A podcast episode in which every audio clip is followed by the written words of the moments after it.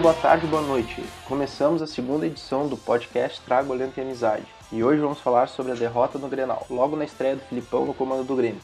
Meu nome é Rafa Marrone, do arroba Grito Imortal, e estou aqui com... Eu sou a Jéssica, arroba Grimista Louca. E eu sou o Maurício, da arroba Maurício1903. A escalação, quando foi anunciada, foi pelo menos para mim um grande desespero. E vocês, o que vocês acharam? Eu, particularmente, gostei da escalação no início, porque eu acredito que das outras vezes que nós perdemos o Granal foi por falta de cautela no meio-campo. Nós perdemos no meio-campo os outros Granais, principalmente do 4 a 1 O Abel conseguiu taticamente ganhar os dois, os dois últimos Granais por mexer em algum jogador do meio ou simplesmente por, por colocar mais algum jogador de marcação. E o Inter tem um meio-campo muito forte, por o Aranguiz e com o D'Alessandro. Então fazia-se necessário muito ter marcação no meio campo. Eu não contestei o, o Felipão nesse quesito. O Wallace é um jogador que, que veio do Havaí e que todo mundo tem ele como um grande jogador e hoje ele jogou muito bem, muito bem mesmo, com personalidade e com muita visão de jogo. O Felipe Bastos também foi bem. Eu não tinha boas expectativas em relação a ele, mas ele me surpreendeu. O único, porém, para mim na escalação foi o, o Erley. O Grêmio antes se tinha algo que estava bem era a defesa ainda com o Anderson. O Grêmio estava tava, tava com a defesa muito bem consolidada. O Jeromel vinha jogando muito bem e melhorando muito a cada partida. Acho que não tinha por que ter tirado ele. Sobre o Ramiro na direita e o Pará na esquerda, o Ramiro já jogou de lateral direito, acho que ele não comprometeu, foi bem. E o Pará na esquerda jogou o que ele já vinha jogando na direita, sem, sem se destacar muito. Bom, eu, em princípio eu gostei da escalação, tirando o Werner. O Werner tinha falhado nos dois últimos granais, não tinha a menor necessidade de estar ali. Quanto mais dele estar no Grêmio, ainda mais ser escalado de titular. De resto, eu achei interessante. Ele fez um 4-4-2 clássico. O meio-campo eu achei bom, gostei. O Juliano teve companhia no meio de campo. E o ataque não tinha muito que mudar. Era Dudu e Barcos. Pois é, uh, eu, eu fiquei muito assustado com a escalação, porque quando eu vi o Felipe Bastos e o Werley jogando, isso me assustou bastante, assim, né? Eu não sabia o que esperar do Grêmio, né? A gente estava acostumado com o Jeromel, estava jogando bem, e aí o Filipão entra com o Felipe Bastos, o Riveiros fora, o Erley na zaga, a gente ficou meio sem entender, né? Então achei que, não, que alguma coisa ia dar errada já, logo de, de início, que nem o Coelho falou. De certa forma acabou acontecendo, né? E o que vocês acharam do, do jogo em si? Quem jogou bem, quem não jogou bem, quem foi destaque, quem deixou a desejar? Eu achei que o Felipe Bastos foi bem, o Wallace foi muito bem, os dois vestiram muito a camisa. Eu me impressionei como eles foram guerreiros na marcação. Eles conseguiram anular o, o Aranguiz e o D'Alessandro quase completamente. Nós estávamos muito bem no jogo, muito bem mesmo até a gente tomar o gol. Eu vi uma melhora considerável do Grêmio em relação à vontade de jogar, a raça, a disposição, taticamente mudou também. Hoje o Grêmio jogou com 4-4-2, com o Dudu ao lado do Barcos. E eu achei o Grêmio mais bem passado em campo, mais seguro. O Wallace ficou frente da zaga, ele fez quase um líbero e ele dominou esse, esse espaço dele no campo. Ele não deixou passar ninguém. Muito bem no corte, ele tem uma técnica muito boa. Ele se antecipa bem na jogada. O Felipe Bastos também conseguiu tomar os passos certos no campo. O Juliano foi muito bem quando teve a bola, ele não conseguiu aparecer muito, mas porque a gente teve uma, uma um posicionamento mais defensivo em campo para jogar no no contra-ataque, mas ele soube ter personalidade também para armar a jogada. O Barcos eu achei que foi bem, foi muito bem. Desde que ele saiu da posição de pivô no último jogo do Anderson, no comando do Grêmio, ele não jogou mais de pivô. E isso fez com que ele tivesse um desempenho muito melhor no jogo. Uh, ele aparece para jogar, ele tem visão de jogo, sempre teve, mas agora jogando, jogando dessa forma mais solta, ele consegue mostrar isso pra gente. O Dudu um pouquinho, me decepcionou um pouco, porque ele errou muitos passes, ele acho que ele errou nove passes, e ele parecia afobado nas jogadas. Ele errou um gol praticamente feito, por se afobar, por, por não ter calma, por não ter serenidade. Eu acho que ele já demonstrou isso em outros jogos. Eu acho que foi questão mais psicológica da parte dele. E o Eli, para mim, foi um desastre, né? Ele já tinha demonstrado há muitos jogos que ele, que ele vinha falhando, quando ele ainda estava uh, jogando titular. Ele só saiu depois de uma compilação de imagens que, que, mostravam uma compilação de imagens feita pela torcida que mostrava todas as falhas em que ele foi em que, em que foi em cima dele que a gente tomou gols em todo o primeiro semestre de 2014. Só a partir disso ele saiu, ele saiu do, do, time e com a entrada de Jeromel o Grêmio melhorou bastante. Não sei por que, que o, o foi escalar e isso prejudicou muito o Grêmio. Sobre o jogo, tô muito desanimado, cara. É, é foda falar terceiro Granal seguido que a gente perde, mas o Grêmio no primeiro tempo me agradou, foi um primeiro tempo bom. Não sei se porque eu tava meio bêbado, eu tava dando risada de tudo, e o Grêmio começou batendo, começou pegando, mas o, o primeiro tempo foi bom, tanto que quando eu vi tinha acabado já. Quando o primeiro tempo acaba rápido, é porque o jogo, eu, na minha visão, porque o jogo foi bom. O Grêmio é. marcou bem, fechou bem o meio de campo, o Ramiro na lateral cumpriu a função dele, e, e, apoiou com alguma qualidade. O Pará na esquerda foi o mesmo que da direita.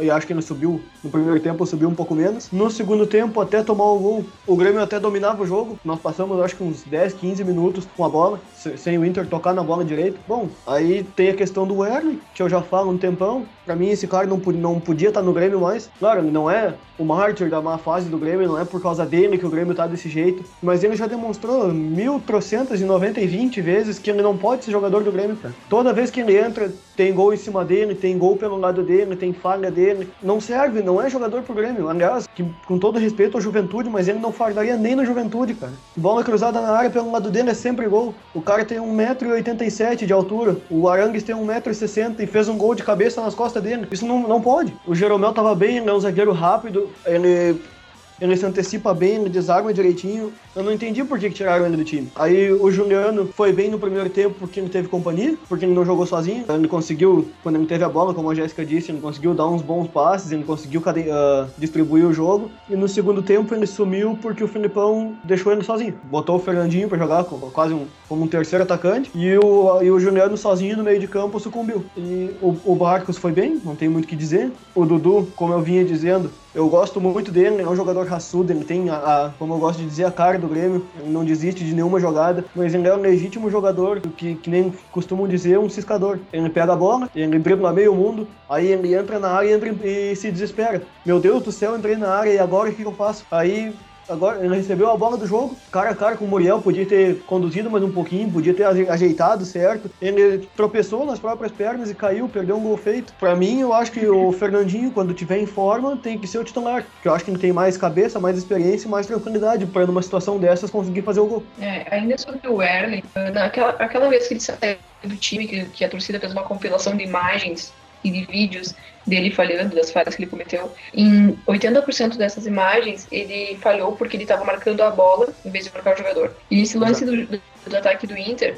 se tu reparar, ele tá marcando a bola de novo. E é por isso que ele chega atrasado na jogada. Eu não lembro quem foi que cruzou a bola, Adam Luiz. Quando cruza a bola, aí que ele vai se dar conta que ele tem que vir marcar alguém no primeiro, no primeiro pau, sabe? No primeiro pau. Sabe quem é? Aí Sabe que quem tá. é que ele lembra jogando?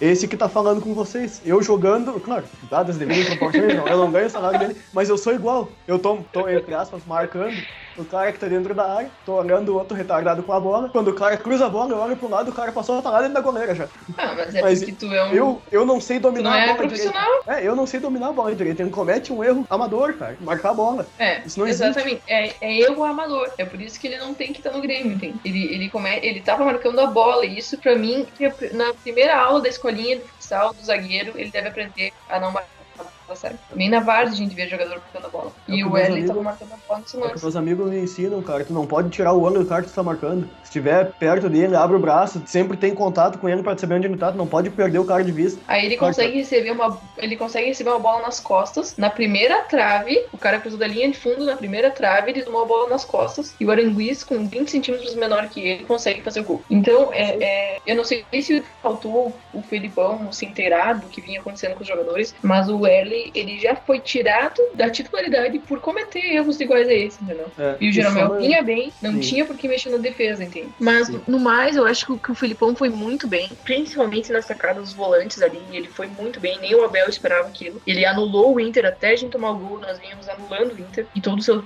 jogadores, que ele tem um elenco muito bom no meio pra frente. E com certeza acho que ia sair o gol numa jogada de contra-ataque, na velocidade. A gente tava encaixando a jogada. Inclusive, uma jogada a gente encaixou, e era do Fernandinho e o Bandeira ah, deu impedimento que não aconteceu. Tava um pouquinho antes ainda da, da mesma linha do último zagueiro. É, Ainda sobre a saída do Werner do time, ah, na verdade, acho que ele saiu por causa daquela confusão que teve com o Anderson, que o Anderson queria que ele fosse jogar na esquerda, pro Rodolfo jogar na direita, e ele não quis jogar na direita, na esquerda. Aí o Jeromel entrou no time. E Eu não sei por que ele saiu, mas tinha que sair. um, um jogador que a gente esqueceu de citar, e eu acho que ficou meio evidente por quê, porque ele não apareceu no jogo, saiu no intervalo, foi o Rodriguinho. Ele apareceu tomando um cartão amarelo com dois minutos de jogo e depois que não ouviu mais falar o nome dele. Eu acho que pra mim a dupla de meias do Grêmio tem que ser Alan Ruiz e Juliano. Os dois juntos, eu já, vi, já, já deu pra notar que os dois juntos rendem bem. O Rodriguinho é jogador pra para segundo tempo, quando for. E com o tempo tem que providenciar a entrada do Fernandinho no lugar do Dudu. Que o Dudu, apesar de ser raçudo, ser habilidoso, é muito afoito, peca na finalização da jogada. Eu concordo contigo em relação ao Fernandinho, eu acho que ele tem que entrar no time, ele é um baita jogador. O Dudu já se mostrou que ele, que ele é um bom jogador, mas ele não consegue, ele nunca consegue concluir a jogada dele, entendeu? Ou ele é, vai, vai errar o último passe, ou ele vai errar o gol. Talvez ele abra espaço, assim, para um jogador que tá vindo bem, que é o Fernandinho. Eu penso então que o Fernandinho seja. O Fernandinho deve jogar do lado dos barcos. Eu acho que tem que botar o nosso lateral direito, aquele que veio Matias, pra jogar. E colocar na lateral esquerda. Quem tem lateral esquerda? Ninguém, né? Tem o Breno e o Marquinhos. E o Simon. E o Simon que é destro. E o Simon que é destro. O É, tem o Zé Roberto. É. O Zé Roberto até marca direitinho, depend- dependendo se botasse ele pra guardar a posição na esquerda. Ou botava o Simon de lateral direito e botava o Zé Roberto como ala. Dava pra testar. Eu acho que o Grêmio tem que pensar assim em colocar o Fernandinho no ataque ao lado do Barcos. Eu acho que na, na- na defesa colocar o Matias na lateral direita pra ver como ele se sai. Ele jogou só uma vez e ele eu achei que ele entrou super bem aquela, aquela vez que ele jogou. E na lateral esquerda, talvez tentar com o Zé Roberto ou então apostar no Breno. O Zé ele poderia fazer muito bem essa função, ele tem velocidade e ele tem boa marcação pra jogar de lateral pra testar. Eu acho que não tem que continuar com o lateral invertido, como o Pará lá na esquerda e o Ramiro na direita, se a gente tem o lateral direito que a gente acabou de contratar. A defesa teria que ser Rodolfo e Jeromel. E agora no meio-campo, com o Wallace, que se mostrou muito bem, e se o Felipe Bastos continuar jogando, ah, marcando tanto como ele marcou nesse jogo, também são ótimas opções pro meio, e é um problema que o Felipão vai ter que resolver, de quem merece titular. Sobre o Alan Ruiz, eu, ele é um ótimo jogador, eu acho que tem que ser titular, ao lado do Juliano, mas eu acho que nesse jogo ele não tinha que estar titular. Ah, porque ele tava Talvez voltando de lesão, deveria- né? É, é, também. Mas principalmente porque precisava muito de, mar- de muita marcação nesse jogo. Eu, eu discordo quando tu fala que o, que o Rodrinho não apareceu. Pra mim, ele marcou muito, junto com o Felipe Bastos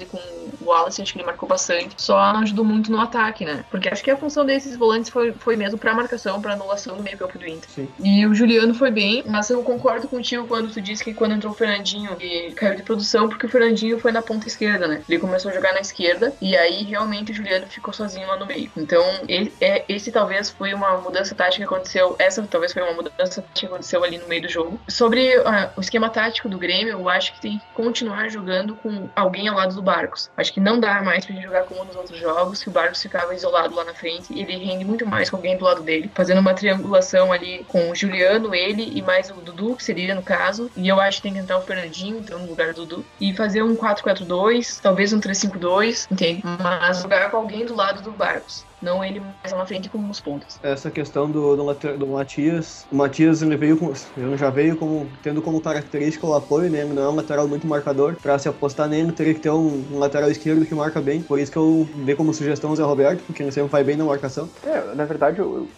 parece que o Grêmio sempre peca na marcação, né? Por mais que tu tente, ah, tu veja jogadores do Grêmio marcando bem, o problema é sempre a gente toma um gol em falha da, da defesa, por algum motivo, né? Normalmente por causa do Werley, e dessa vez não foi diferente. Ele foi lá e falhou, e a gente tomou gol de novo, sabe? E eu, eu não acho que o, que o Werley tenha saído por, por rixa ou porque não quis jogar. Eu acho que é porque é ruim mesmo, entendeu? Se não, assim que o Anderson foi embora contra o Goiás, já teriam sacado o Jeromel e colocado o L de volta. Sim. Só que não aconteceu. Então tem alguma coisa a mais, sabe? Eu acho que o L foi sacado porque é ruim mesmo. E eu não, eu realmente eu não sei o porquê do Filipão ter colocado o Werley hoje. A única, o único motivo que me passa pela cabeça é pelo fato de ele estar machucado. Só pode, só pode ter acontecido isso. Ou que ele não estava bem. É que o trabalho do Felipão tem semana, né? Eu acho que ele nem tem noção do que, que o Werley fez ao longo do primeiro semestre. Então ele Oh, escalou então contar ele... pra ele. É, faltou alguém contar pra ele. Mas eu acho que, que ele escalou conforme ele viu o desempenho no treino, entendeu? Mas ah, nós que acompanhamos o time há mais tempo, que foi, enquanto o Felipão estava lá na seleção, a gente viu que o Werley não tinha como. Todo mundo pediu pela saída dele, pelas falhas sequentes dele na Libertadores e no Campeonato Brasileiro, Gauchão, tudo. E que não, e são falhas amadoras, entendeu? Outra coisa que eu ia falar, mas o time melhorou bastante, sabe? Eu notei muita melhora do Grêmio, por mais que seja só em uma semana de trabalho do Felipão. Nossa, o Grêmio tava muito mais aguerrido, muito mais ligado no jogo o tempo inteiro. É por óbvio que o time ia mostrar uma dispersão de posicionamento, porque esse time tá jogando junto pela primeira vez. Então era, então é claro que a gente não ia mostrar uma consistência tática, um, um posicionamento perfeito, sabe? Uma organização perfeita o jogo todo, porque é o primeiro jogo uh, com esse esquema, o primeiro jogo com, com essa escalação, né? E mesmo assim eu achei que o Grêmio jogou muito melhor. O, o resultado foi péssimo, foi, e a revolta da torcida é mais pela sequência de grenais que a gente perde, né? E, e, não, seguido, né? e não pela forma, exatamente, não pela forma que o Grêmio jogou agora, porque o Grêmio jogou muito bem esse jogo, muito bem, não merecia perder, perdeu por, por uma fatalidade, por um erro individual. O segundo gol é, só aconteceu no contra-ataque e esse contra-ataque só, só foi possível ser concluído porque todos os jogadores foram para a área para tentar empatar o jogo já no fim do jogo. Ou seja, se o jogo tivesse empatado ou se o Grêmio tivesse ganhando, é, é, esse lance não ia acontecer porque nós teríamos mais jogadores na defesa, não, não teríamos deixado aquele espaço para o Inter fazer o gol de contra-ataque. Tudo se deve, o resultado se deve a partir daquele primeiro gol que o Grêmio tomou. E então não tem, por mais que a torcida esteja revoltada, eu vi que tinha gente reclamando que era um amontoado em campo. Eu discordo. Eu acho que o time estava bem postado, apesar de ser o primeiro jogo. O time anulou o meio-campo e nós, nós dominamos o meio-campo. Nós ditamos o ritmo do jogo. O primeiro tempo acabou, nós estávamos com 51% da posse de bola. Ou seja, o Grêmio jogou muito bem. Foi uma melhora muito considerável. Foi o melhor Grenal do ano, muito melhor. O Grêmio jogou muito bem. Não merecia esse resultado. Mas futebol não é, não é merecimento, né? E às vezes, por um Exato. lance, a gente acaba perdendo o jogo.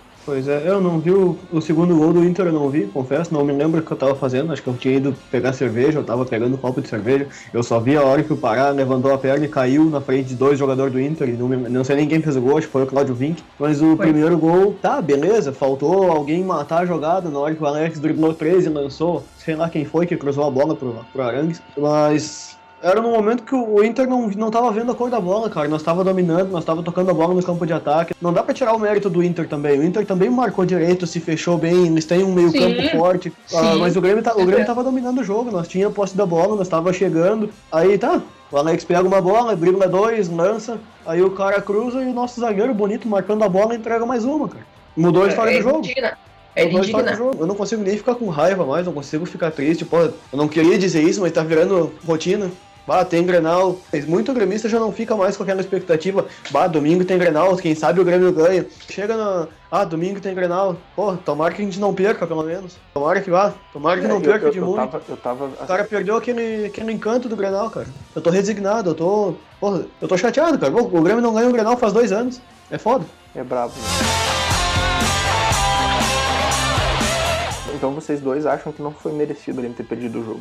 Eu acho que não, porque o Abel é um, é um grande técnico, principalmente em Grenal, ele dá o máximo dele é, taticamente. Uma aura, pra, né? Em Grenais ele sempre dá o máximo dele taticamente, sempre o time dele é perfeito em campo, sabe? Ele consegue motivar os jogadores e ele consegue fazer uma, ataque, uma tática boa. O Inter tem um time muito bom meio campo pra frente, então não é simples jogar com o Inter, esse Inter de agora, esse Inter da temporada 2014. É um time bem formado, com ótimos jogadores. E o Coelho falou que o torcedor já tá desacreditando de ganhar algum Grenal. Eu realmente estava assim, antes com o Anderson, com todo respeito ao Anderson, mas o Abel sempre colocava ele no bolso. Era taticamente que a gente perdia o Grenal nem só por, por falha individual ou por um lance que o árbitro marcou errado ou não. Era, era taticamente, ele colocava o Anderson no bolso. Aconteceu isso em todos os granais. O Anderson ele sempre fez um time sem marcar D'Alessandro, sem pensar em marcar o Aranguiz. Ele sempre jogou com o time assim meio aberto e ele ainda achava no desespero que tinha que botar mais um jogador ofensivo que não marcava para o Grêmio tentar fazer gol. E foi por isso que nós perdemos em 4 a 1 O Abel, em 10 minutos de Grenal, ele fazia uma leitura do jogo, já mudava taticamente as peças que, que importavam no meio campo e ele ganhava o Grenal da gente, facilmente. O Inter podia fazer muito mais gols ainda se quisesse. Contra o Felipão eu vi uma diferença muito grande em relação a isso. Isso me animou. Ah, a gente perdeu, é horrível, é, não aguento mais perder não, não aguento mais perder frente. Mas eu vi uma perspectiva boa no Felipão, no, no time do Felipão. Verdade. É, agora a gente tem um cara muito inteligente na Casa Mata e que não é bem assim pra tu ganhar taticamente dele. Não foi taticamente que o Inter ganhou de nós, nós dominamos o jogo, com respeito não, ao Inter, é claro. O Grêmio perdeu o jogo numa fatalidade, né? Não tava melhor no jogo, Sim. tomou um gol. Aí caiu a casa. Sim, é bem isso. O Grêmio tava melhor e, e perdeu numa fatalidade. Então eu acho que nos próximos granais as coisas podem ser diferentes quando o Felipão tiver mais tempo para treinar o time. Se tendo uma semana e a gente já viu uma, uma mudança tática considerável, boa, uma perspectiva boa, quem dirá ele tendo tempo para trabalhar com esse time. Aí tu falou ali da- em D'Alessandro, o Filipão cobrou a semana inteira que marcasse bem o espaço por onde o D'Alessandro jogava. Eu não sei o que que tu achou, mas eu achei que o D'Alessandro simplesmente não existiu no Grenal hoje. Eu não vi o D'Alessandro em campo direito. Não existiu. Eu acho que ele Não foi existiu. muito bem marcado hoje. Finalmente, né? Depois de Foi. cinco anos, finalmente. Depois de cinco anos, alguém Exato. anulou o D'Alessandro no Grenal. Precisou voltar o Filipão Gente- pro Grêmio pro D'Alessandro É. não jogar mais. Gente, eu grito, eu grito assim, ó, eu vou na sacada e grito, pelo amor de Deus, marque individualmente o D'Alessandro. Eu- Todo eu- Grenal eu, eu, eu rezo um terço, assim, imploro. Nossa Senhora, eu fala em sonho pro nosso técnico que tem que marcar individualmente o D'Alessandro. Eu vou na sacada e berro assim, por favor, matem o D'Alessandro, matem. Não é matem, é matem. Eu não tenho, eu não vou na sacada porque minha casa é de um andar só, mas eu vou ali na área e grito, alguém mata o Werner, pelo amor de Deus. tá que pariu. É, mas é, pela primeira vez o Grêmio conseguiu anular o meio campo do Inter. E se tu for ver as peças individualmente que estavam em campo, na questão de nome, nossa, era, era um banguzinho, entendeu? O meio campo era um banguzinho, fora o Juliano ali. E o Felipe conseguiu anular. Aranguiz, que é um baita jogador. Mas, Na sinceramente- minha opinião, ele é mais jogador que o D'Alessandro. O D'Alessandro é o rei do Grenal, ele é. E ele foi anulado hoje. E não foi porque ele estava num dia mal. Não foi por causa que o Grenal, pra ele, é o jogo mais importante da vida dele. Dá pra notar isso. Mas foi por causa que, taticamente, o Felipão foi superior. Sinceramente, vocês acham que o Juliano tá correspondendo a, a tudo aquilo que a torcida esperava dele quando ele chegou? Porque, sinceramente, eu quando ele chegou, eu falei pra vocês, vocês são testemunhas, que eu disse, ah, eu não sei se o Juliano é o cara. Eu nunca achei que ele fosse o cara pra criar no, no Grêmio, entendeu? Porque por mais que ele tenha feito alguma coisa no Inter, lá atrás, na Libertadores, ele, não sei, é, é gurizinho, é moleque, sabe? Ele não tem esse, esse peso, né? E desde que ele chegou, eu não vi nenhum jogo dele que eu fale assim, pô, valeu a pena o Grêmio investir essa grana toda nesse, nesse guri. Ainda não. Mas assim, hoje foi, se eu não me engano, o quinto jogo dele. O cara veio da Ucrânia. Claro, a gravidade lá não é diferente. Lá eles jogam com os mesmos 11 jogadores, mas é um país diferente, é um futebol diferente. Lá parece que o futebol é mais trincado. Tanto que todo mundo que sai daqui raquítico volta um, um fisiculturista praticamente. Lá é outro futebol, é outro estilo de jogo pro cara se adaptar. O cara pode achar, ah, é frescura, esse troço de adaptação. Não é. O cara leva um tempo pra se acostumar de novo com o estilo de jogo brasileiro, com a arbitragem, com, com os campos que são ruins. Querendo ou não, lá os campos são tudo bom na Europa, só que no Brasil, que, tem- que é tudo uma merda. Em cinco jogos, tu não entrosa um jogador nem no time do Barcelona, que é um time de toque de bola. Agora com cinco jogos, que a partir de agora o cara pode começar a avaliar, pai, ele não tá rendendo, pai, ele tá começando a render. Eu acho que ele é um bom jogador que não encaixou no time ainda, mas ele pode ajudar a gente bastante. É, outra coisa, eu concordo plenamente com o Coelho. Ele precisa de tempo para se adaptar. Eu até esperava que esse tempo fosse maior. Eu acho que tá desenvolvendo na medida do possível. E outra coisa, o Juliano não é aquele jogador que vai resolver as coisas sozinho. Ele não é um Ronaldinho Gaúcho, como foi na época do Barcelona. Ele não é um, um Messi, ele não é um Neymar. Ele é um jogador bom, ele é um jogador inteligente, bastante inteligente, com bastante visão de jogo. Então, o que, que ele precisa? Ele precisa de um jogador que complemente as jogadas dele, como o Alan Ruiz, que também é um jogador muito bom e que precisa de alguém que complemente as jogadas dele.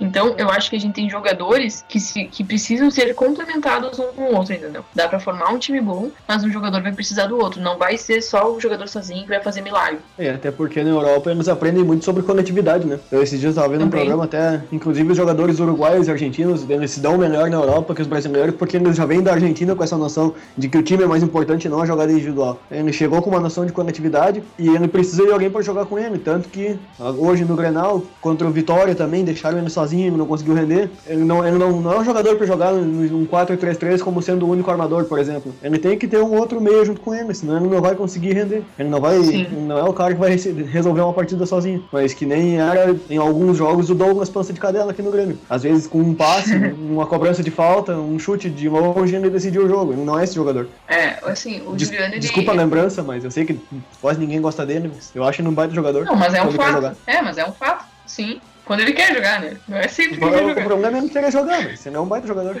É, eu, como eu vinha dizendo, eu acho que ele precisa sim jogar com outro jogador do lado dele. Acho que no jogo de hoje não tinha como colocar o Alan Ruiz e ele ia comprometer a marcação, ia dar espaço do Alessandro jogar. O Felipão acertou em, em- em colocar todos esses marcadores pra jogar. Mas eu acho que de agora em diante dá pra tentar colocar ele com o Alan Ruiz e preparar os volantes que a gente tem até agora, que é o Wallace, o Felipe Bastos, tem ainda o Ramiro, o Riveiros, e formar uma boa dupla de de volantes, junto com o Juliano e Alan Ruiz, pra gente acertar a marcação e não, ter, não comprometer a recomposição defensiva. Então acho que tem como, como colocar assim, de agora em diante, o Alan Ruiz pra jogar com, com o Juliano. É, é fato que, que o Juliano ele precisa ter alguém do lado dele para jogar, porque sozinho ele não rende. Isso já mostrou, mesmo que tenha um período de adaptação, mesmo que ele ainda esteja no quinto ou sexto jogo dele, ele sozinho ele não consegue jogar. Até na época do Inter, entendeu? Porque na época do Inter, por mais que não tinha um cara de qualidade para criar do lado dele, tinha o, o, o Guinha Azul que dava tempo para ele pensar, entendeu? O cara era o cão de guarda dele.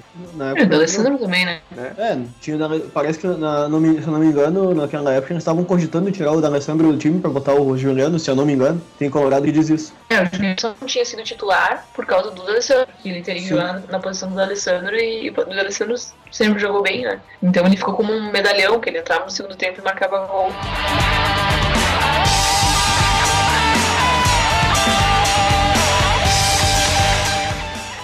Então chegamos ao final do segundo podcast Trago Aliança e Amizade. O próximo jogo do Grêmio é dia 17 de agosto contra o Criciúma às 4 horas da tarde. O que, que vocês esperam do jogo? Eu espero uma vitória. É, eu também, com certeza, a gente vai ganhar fácil. Criciúma, quem é que é Criciúma, cara? Criciúma em casa, eu não aceito outro resultado que não seja vitória. E uma coisa que eu gostei que o Filipão falou depois do jogo, que ele gostou do primeiro tempo do Grêmio, um sinal que ele pode manter é, o, o esquema tático, isso me agradou, me dá uma boa perspectiva pro próximo jogo. Eu quero agradecer então a audiência de arroba arroba MichelitoDF e arroba Thiago Ataque, Thiago Underline Ataque, por prestigiarem nosso podcast. Muito obrigado, galera. Tchau. Tchau, muito obrigado pela audiência, pela paciência, por ser essa pessoa maravilhosa. Por aguentar, por aguentar a língua presa do, Mar- do Maurício, a gente tentou tirar ele antes do podcast, mas não deu. Muito obrigado pela audiência, pela paciência, Tchau, tchau! pelas críticas e pelas sugestões que a gente busca sempre melhorar a cada podcast. Tchau, tchau! Tchau!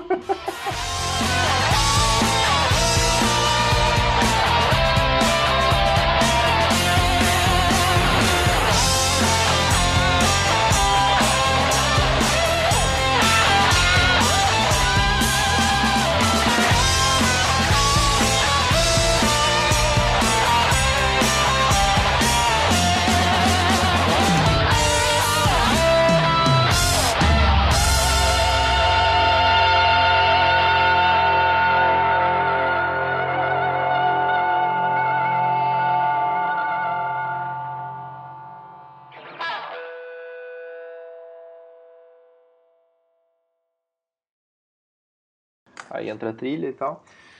Tá, tá, tá, tá. Ah, não, não é essa. Cara, que gay. Opa, não é essa. O que, que eu vou dizer desse Werner, cara? Vai vender pamonha, filho da puta. Quem é que contou Eu com esse cara jogador? Tu percebeu que todo, todo o jogo decisivo ele se machuca e fica com uma faixa na cabeça? Eu não sei se é Sim. isso que, que faz que ele jogue mal e entregue os gols. Porque É que todo que jogo toda vez que ele decisivo se ele vai- se machucar. Di- Diz É, que, que o- que que o toda vez que ele se machuca, corre um pedaço do cérebro dele pelo machucado. diz que o na cada jogo é verdade, pior.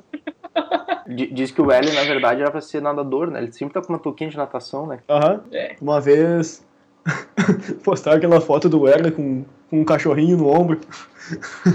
e tinha um cara de boné na foto, no fundo da foto, parado atrás dele. o louco comentou na foto: Tá vendo aquele cara de boné atrás do Werner? Pois é, o Werner não viu. Ai, cara. Werner, decime que se siente cagar em mais um grenal. Te juro, ainda que passem os anos, nunca vou deixar de lembrar que zagueiro que tu foi, falhando sempre em cada gol. Um câncer que pensar que. Ah, foda-se, vai tomar no cu. Ah, não quero mais. Merda. Calma, cara. Não, nem coloca essa merda. Esse tchau tchau é muito engraçado. Tá, 3, 2, 1.